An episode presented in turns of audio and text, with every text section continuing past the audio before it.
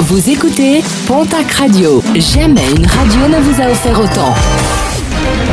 L'information locale à midi, c'est sur Pontac Radio. Bonjour Jean-Marc Courage Sénac. Bonjour à toutes et à tous. Six mois de prison avec sursis, verdict du tribunal d'Auch qui jugeait une femme de 22 ans. Le 21 novembre dernier, elle s'en était violemment prise à son compagnon, coup au visage, cheveux tirés ou bien encore griffure, un déferlement de violence qui a incité le jeune père de famille à quitter le domicile avec sa fillette âgée de 10 mois. Un appel aux dons lancé par la Croix-Rouge de Pau dans son activité de maraude. La structure a un besoin crucial de couverture. Jusqu'à 800 couvertures peuvent être distribuées chaque année. Vous pouvez les déposer aux locaux de la Croix-Rouge située avenue du Loup à Pau. Les sacs de couchage avec fermeture éclair sont également les bienvenus.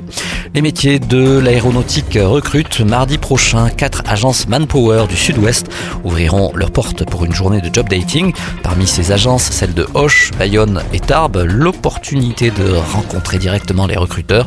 Près de 200 postes sont à pourvoir dans la région. Rendez-vous donc mardi prochain de 9h à 18h. Emmanuel Macron dans le sud-ouest. Le chef de l'État devrait se rendre dans les Landes dans le courant du mois.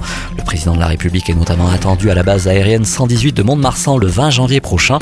Emmanuel Macron devrait s'exprimer sur le sujet du futur projet de loi de programmation militaire qui sera soumis dans les prochaines semaines au Conseil des ministres. Un mot de sport et de rugby avec ce soir le match avancé de la 16e journée de Pro D2.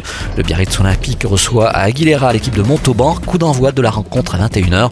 Un match retransmis en direct sur Canal Plus Sport.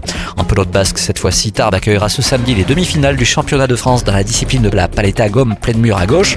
Quatre équipes béarnaises, trois landaises et une bordelaise seront présentes. Tarbes qui accueillera également le 14 janvier prochain les finales du championnat de France. Et puis la maison de la réserve naturelle du Pibest organise ce samedi son traditionnel apéro du bestiaire pyrénéen. Une soirée originale puisque cette année un espace game sera organisé sur le thème du changement climatique, également au programme dégustation de produits locaux, une animation ouverte à tous et gratuite.